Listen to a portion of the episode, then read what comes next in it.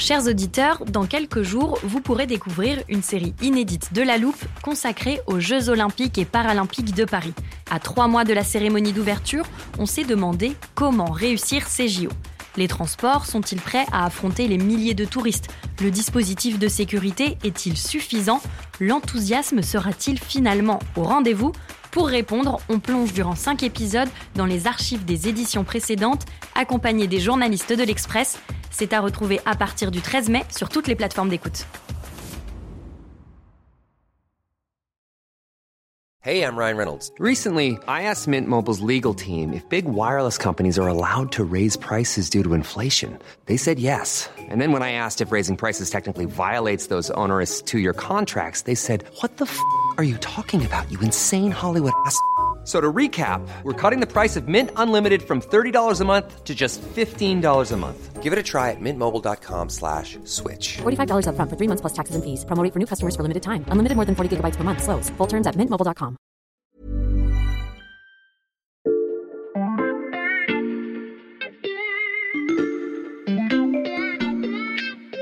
Bonjour, c'est Charlotte Baris. Bienvenue dans La Loupe, le podcast quotidien de l'Express. Allez, venez, on va écouter l'info de plus près. Depuis le début de la saison 3 de La Loupe, nous vous proposons un nouveau podcast, un chiffre de l'actualité dont on décrypte tous les enjeux en un peu plus de 5 minutes, toujours avec un journaliste de la rédaction de l'Express, et le sujet d'aujourd'hui aurait pu faire partie de ces podcasts. Je vous donne le chiffre qui nous a interpellés, 42%, c'est la proportion de Français qui fait confiance à Marine Le Pen pour lutter contre l'antisémitisme, presque 1 sur 2. Cette donnée, elle provient d'une enquête de l'IFOP, un institut de sondage français. Et dans cette étude, qui date du 16 octobre, donc quelques jours après les attaques du Hamas contre Israël, il est précisé en revanche que seuls 17% des sondés font confiance à Jean-Luc Mélenchon pour lutter contre l'antisémitisme. Les prises de position de la France insoumise et du Rassemblement national depuis le 7 octobre n'ont fait que confirmer une tendance politique déjà en marche depuis longtemps. À mesure que le parti de gauche se radicalise, l'ancienne formation de Jean-Marie Le Pen tente d'achever sa dédiabolisation, un grand renversement qui pourrait avoir des conséquences jusque dans les urnes.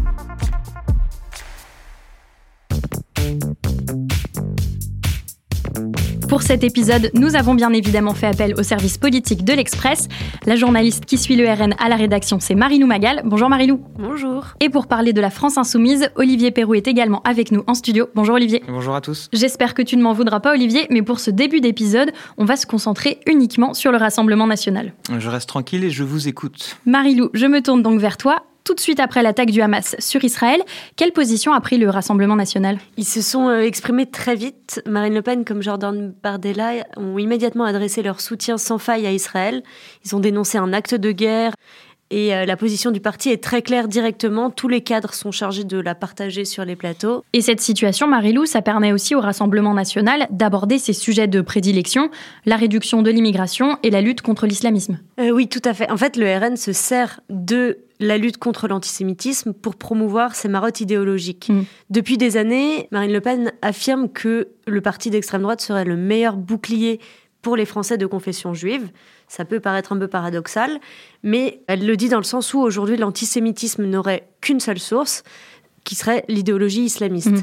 C'est une façon euh, habile de porter leur idéologie un peu sophiste, antisémitisme égale islamisme égale immigration. Mhm. Mais il n'y a pas eu seulement des prises de parole. Regarde, j'ai une petite vidéo pour toi.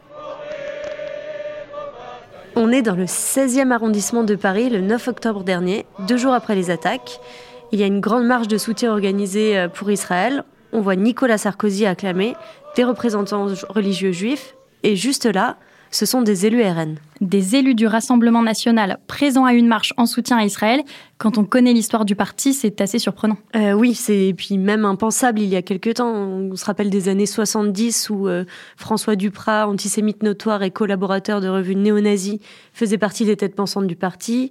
Ou même ces jours du 1er mai quand euh, le GUD, une, une organisation d'extrême droite, ou l'œuvre française dédiait leur cortège à Jean-Marie Le Pen en scandant Deauville, sentier, territoire occupé. En fait, pendant des années, l'antisémitisme a gangréné l'arsenal rhétorique du Front National mmh. pour réhabiliter le nationalisme français. Marilou, de quand date ce revirement sur le sujet de l'antisémitisme? En fait, c'est une stratégie de dédiabolisation qui n'est pas nouvelle. Donc, dès 2011, quand Marine Le Pen succède à son père à la tête du Front National, elle doit euh, porter euh, le lourd bagage antisémite que son père euh, a charrié avant elle. On se souvient de, de sa sortie sur le détail de l'histoire. Je ne dis pas que les chambres à gaz n'ont pas existé. je n'ai pas pu moi-même en voir, je n'ai pas étudié spécialement la question, mais je crois que c'est un point de détail de l'histoire de la Deuxième Guerre mondiale. Donc elle estime que l'antisémitisme est la dernière barrière qui se dresse entre son parti et la dédiabolisation qu'elle convoite. Mhm. Dès février 2011, elle accorde une interview au Point dans laquelle elle affirme Tout le monde sait ce qui s'est passé dans les camps et dans quelles conditions. Ce qui s'y est passé est le summum de la barbarie. Et croyez-moi, cette barbarie, je l'ai bien en mémoire. Donc son premier acte, c'est un acte de rupture avec euh, les propos antisémites de son père. Mhm. Et même pendant la campagne présidentielle de 2012, Marine Le Pen joue sur les deux tableaux. Elle présente à plusieurs reprises le FN comme un rempart à l'antisémitisme islamique. En fait, elle ne dissocie jamais la lutte contre l'antisémitisme d'une certaine stigmatisation de l'islam. Et sa position pro-israélienne date en fait véritablement de 2014, sous l'influence d'Emeric Choprad, qui était euh, géopolitologue et euh, ancien député européen euh, FN, avec lequel elle a rompu depuis. Et ce changement de stratégie de longue date, est-ce qu'il porte ses fruits? Oui, parce qu'il euh, y a une progression qu'on peut noter à partir de 2012 au sein de l'électorat juif, où Marine Le Pen rassemble 13,5% des voix. Ce score reste quand même inférieur à la moyenne nationale qui est de 17,5%. Mhm. On a même vu le 13 octobre 2022 les chasseurs de nazis Serge et Beat Klarsfeld qui se sont vus remettre une médaille par le maire frontiste de Perpignan, Louis Alliot, qui est aussi un historique du parti. Puis en décembre 2022, Sébastien Chenu, vice-président RN de l'Assemblée, est nommé vice-président du groupe d'amitié France-Israël. Et encore ces derniers jours, Meir Habib, député LR, ami du Premier ministre d'extrême droite Benjamin Netanyahou, déclare sur CNews que le RN était entré dans le camp républicain. Donc c'est, on peut noter des petites progressions euh, depuis 2012. Euh, Et est-ce qu'on peut dire, Marilou, que le Rassemblement national a totalement tourné la page de l'antisémitisme? C'est ce qu'ils aimeraient faire croire officiellement, mais il y a euh, toute l'arrière-boutique à prendre en compte. Mmh. Il y a des cadres du parti qui ont participé à des groupuscules antisémites, qui font toujours partie des instances nationales par exemple, euh, l'une des personnes les plus importantes du parti, Gilles Penel, faisait partie de Terre et Peuple, qui était un groupuscule antisémite. Il y a des proximités qui ont été rompues depuis, mais euh, avec Alain Soral, qui est quand même une des figures les plus importantes de l'antisémitisme actuel.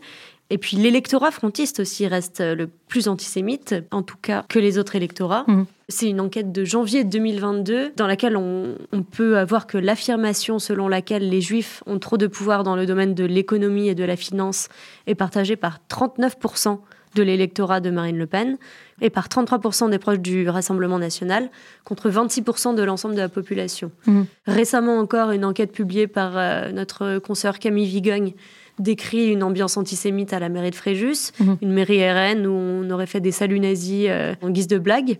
Bref, malgré la vitrine lisse, il reste des marqueurs dans l'arrière-boutique du parti et de quoi faire persister au sein des principales organisations représentatives euh, des institutions juives comme le CRIF un sentiment anti-RN. Et pourtant, le dimanche 12 novembre, ces associations et le RN ont marché dans le même cortège. Oui, alors certes, euh, elles n'ont pas marché euh, côte à côte. Le RN n'a pas non plus marché avec la majorité ou les autres partis. Il était vraiment euh, relégué à la fin du cortège et les associations étaient devant. Mais Marine Le Pen et Bardella ont pu marcher sans problème pendant deux heures.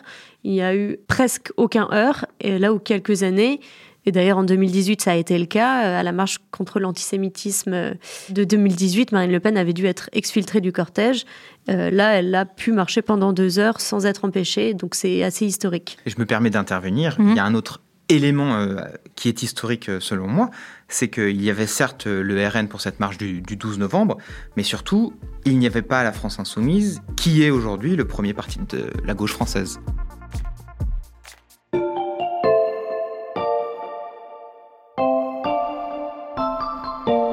Olivier, puisque tu parles de la marche contre l'antisémitisme et de la France insoumise, cette absence a été très critiquée. Alors oui, mais euh, il faut savoir que la France insoumise assume pleinement. Hmm. Jean-Luc Mélenchon, il a dit toute la droite euh, et l'extrême droite, pourtant unies, ont échoué à reproduire les mobilisations générales du passé contre l'antisémitisme.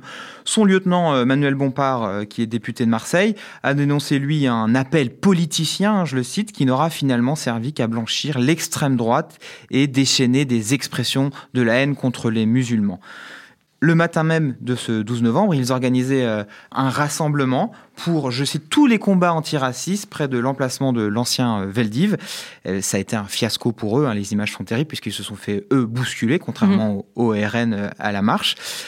Mais en tout cas, c'est la ligne de la France insoumise depuis le début, depuis le, 7 octobre et le massacre perpétré par le Hamas dans les kibbutz du sud d'Israël. Justement, que disent la France insoumise et Jean-Luc Mélenchon au moment de l'attaque du 7 octobre? Alors, je trouve que la temporalité est assez intéressante à, analyser dans la réaction de la France insoumise. Hein. Depuis le petit matin du 7 octobre, toute la classe politique euh, française dénonce unanimement les exactions terroristes du Hamas sur le territoire israélien. Et dans les rangs de la France insoumise, euh, c'est quand même le silence mmh. jusqu'à l'heure de midi. Un long et lourd silence parce que aucun député, aucun cadre ne réagit avant 13 h Et 13 h c'est l'heure choisie par Jean-Luc Mélenchon pour donner un peu le là, la marche à suivre, il fait un tweet où il condamne, ouvrez les guillemets, une violence qui ne produit et ne reproduit qu'elle-même. Bref, il renvoie plus ou moins dos à dos le Hamas euh, et Israël. Et en tout cas, fait terrible, c'est que ça manque de, de, compassion, d'humanisme, qui est censé être une des clés à gauche. Mm. Et une trentaine de minutes plus tard, un nouveau communiqué de presse, lui du groupe parlementaire de la France Insoumise, qui est publié par Mathilde Panot, qui est la, la présidente du groupe. Et, là, c'est la catastrophe. Pourquoi? Qu'est-ce qu'on peut lire dans ce communiqué? Alors, je te le lis. L'offensive armée de forces palestiniennes menée par le Hamas intervient dans un contexte d'intensification de la politique d'occupation israélienne à Gaza, en Cisjordanie et à Jérusalem-Est. Bref, LFI est ainsi accusé de trouver des justifications à l'attaque en dénonçant de la même manière le mouvement islamiste que la colonisation euh, israélienne. Et euh, je cite un, insoumis euh, qui avait été choqué par mm. ce communiqué. Il disait que c'était un communiqué de la honte. Un communiqué de la honte, et ça c'est un insoumis qui te le dit, ça veut dire que tout le parti n'est pas sur la même ligne? Alors en fait, ce qui est intéressant de, noter aussi, c'est les coulisses de ce communiqué de, presse en mhm. particulier, qui a eu un effet de, de brelot en fait. Il a été rédigé en catimini en une trentaine de minutes à peu près. Il a été discuté dans la boucle Telegram de ce qu'on appelle le bureau euh, insoumis. C'est une instance dirigeante regroupant les plus fidèles lieutenants de, Mélenchon. Et, précision importante, dont ont été exclus ceux qui sont trop critiques de Mélenchon, du chef donc. Donc euh, dedans, il n'y a pas par exemple Alexis Corbière, Clémentine Autain, Raquel Garrido ou encore François Ruffin, mhm. qui sont les, les frondeurs insoumis. Et donc tous les membres de ce bureau n'étaient pas présents quand il y a eu la, discussion euh, pour rédiger le communiqué. Bref, ils n'ont pas tous pu discuter le, texte. Et autre précision euh, de poids, c'est que le premier brouillon du, communiqué a été rédigé par la députée Danielle Obono. Alors, c'est pas anecdotique parce qu'une semaine plus tard, dans une interview à, Sud Radio, euh, elle répondra oui à la question de savoir si le Hamas est un mouvement de résistance. Comme le reste des insoumis qui refusent de, qualifier le groupe du Hamas de terroriste après son attaque d'Israël. Et le parti de Jean-Luc Mélenchon est même accusé d'antisémitisme. Alors, c'est assez inédit euh, à gauche, en tout cas euh, aujourd'hui, euh, dans notre siècle, si je peux dire. C'est-à-dire que la France insoumise, premier parti de la gauche française, a refusé d'être d'un des combats qui est un combat historique de la gauche depuis l'affaire Dreyfus, depuis Léon Blum, qui était un leader de la gauche juif. Alors, bien sûr, l'antisémitisme de gauche, il a toujours plus ou moins existé, mais il n'avait vraiment pas pignon sur rue. Il avait même presque disparu de la circulation, en tout cas c'est ce qu'on croyait. Et on observe ce 12 novembre que la gauche française a laissé les Français de confession juive manifester seuls aux côtés du Rassemblement national, mhm. et comme l'expliquait euh, euh, Marie-Lou tout de suite, aux côtés donc d'un parti qui a compté et compte encore aujourd'hui des antisémites dans ses rangs. Et donc il y a certains cadres euh, insoumis qui ont laissé euh, se développer cette idée qui, euh, en gros, renvoyait forcément la responsabilité des attaques du Hamas à Israël.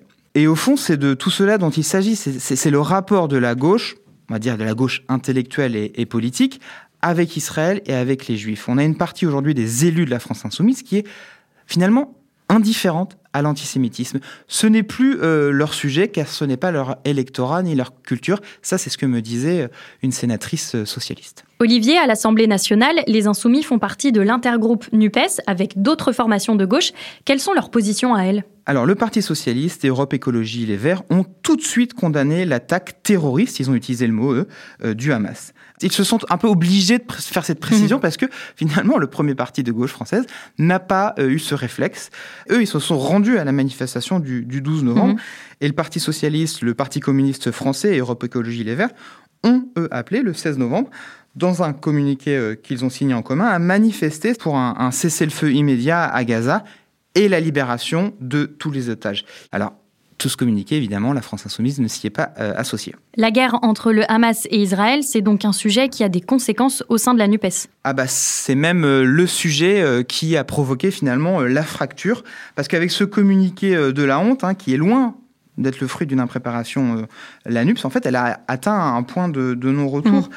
Alors, il y a un personnage, un député socialiste, euh, qui a euh, euh, signé finalement l'arrêt de mort de la NUPS dans une interview au lendemain du, 7 octobre.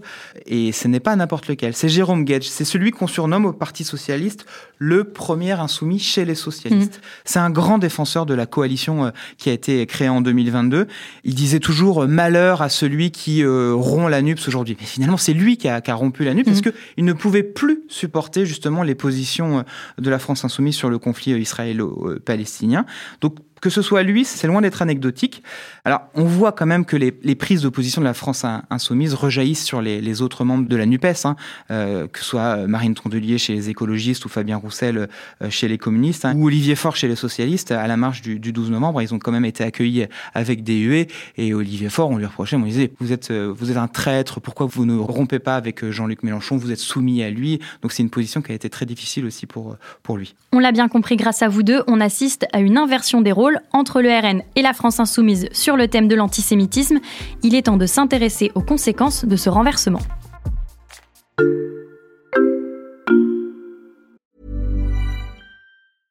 I'm Sandra, and I'm just the professional your small business was looking for. But you didn't hire me because you didn't use LinkedIn jobs. LinkedIn has professionals you can't find anywhere else, including those who aren't actively looking for a new job but might be open to the perfect role, like me. In a given month, over 70% of LinkedIn users don't visit other leading job sites. So if you're not looking on LinkedIn, you'll miss out on great candidates like Sandra. Start hiring professionals like a professional. Post your free job on linkedin.com/people today.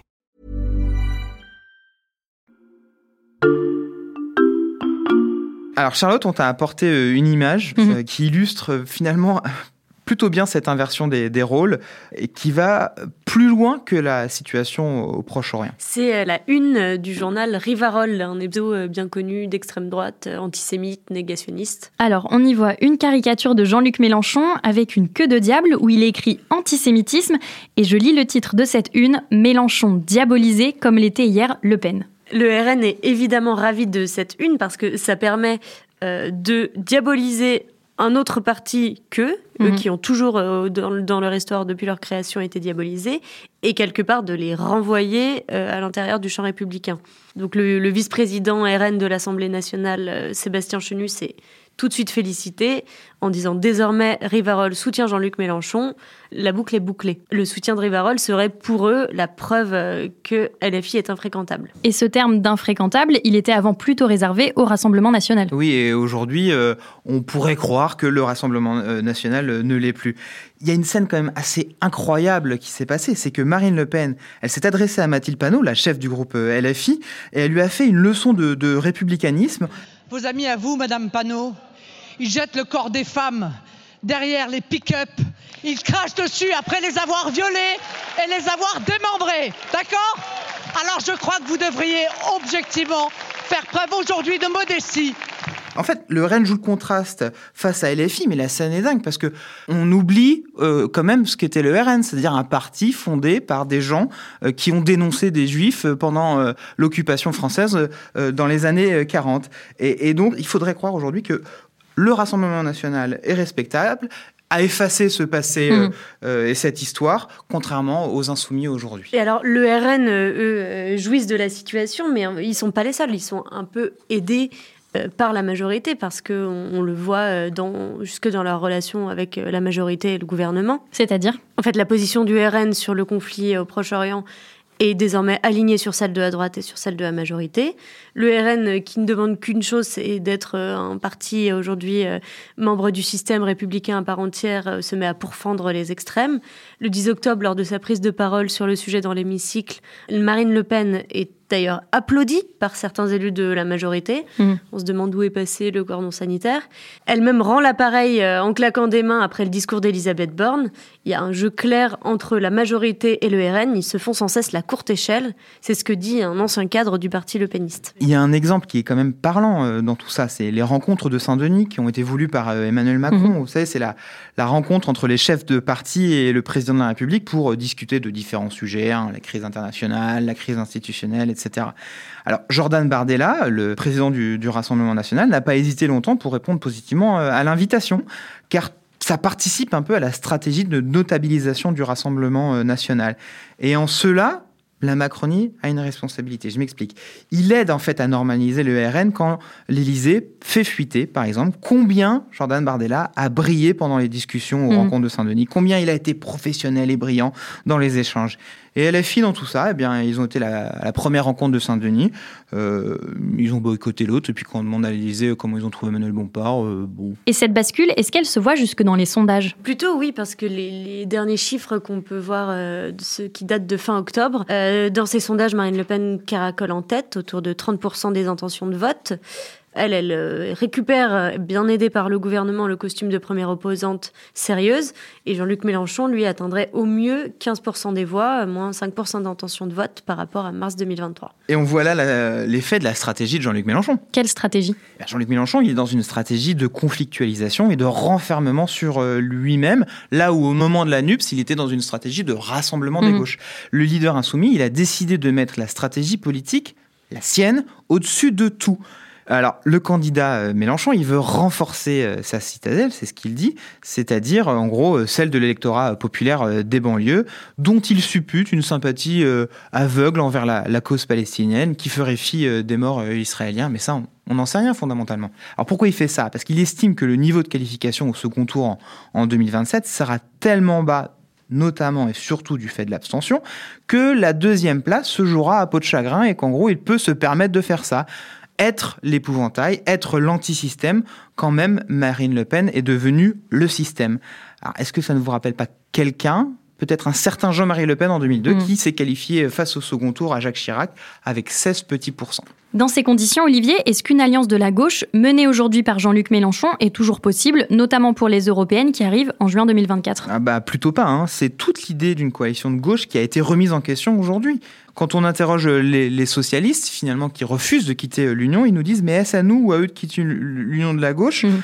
Parce que si on veut un jour euh, travailler à une coalition gouvernementale, il faudra euh, forcément travailler avec les insoumis, mais pas tous. Il faudra, disent-ils, trier les insoumis. Alors Boris Vallaud, le patron des députés euh, socialistes, il accuse lui, Jean-Luc Mélenchon, finalement d'alimenter la théorie des gauches irréconciliables et il appelle à mettre un peu la, la NUP sur pause le temps que les désaccords avec euh, euh, la France insoumise soient résolus. Mais le seront-ils finalement? Le groupe socialiste, d'ailleurs, il a gelé sa participation à l'intergroupe de la NUPES. Ils veulent revoir le fonctionnement pratique de l'intergroupe, sa coordination, sa direction, pour que les positions qui ont été décidées collectivement ne soient pas remises en, en cause par euh, le simple tweet d'un élément perturbateur extérieur, c'est-à-dire Jean-Luc Mélenchon. Marine Le Pen, devenue première opposante sérieuse face à Jean-Luc Mélenchon, le nouvel épouvantail politique. Merci à tous les deux pour ces explications. Merci. Merci. Marie-Lou Magal et Olivier Perrou, journalistes au service politique de l'Express. Toutes leurs analyses sont à retrouver sur notre site et à lire également dans la newsletter 21h politique. Chers auditeurs, n'hésitez pas à vous abonner pour la recevoir. Je vous recommande aussi l'enquête du service vidéo, la stratégie de Mélenchon pour 2027. Elle est disponible sur l'express.fr. Et pour ne rater aucun de nos podcasts, pensez à suivre La Loupe sur votre plateforme d'écoute, par exemple Deezer, Apple Podcast ou Spotify. C'est là que vous pouvez nous laisser des étoiles et des commentaires. Cet épisode a été monté par Léa Bertrand et réalisé par Jules Cro. Retrouvez-nous demain pour passer un nouveau sujet à La Loupe.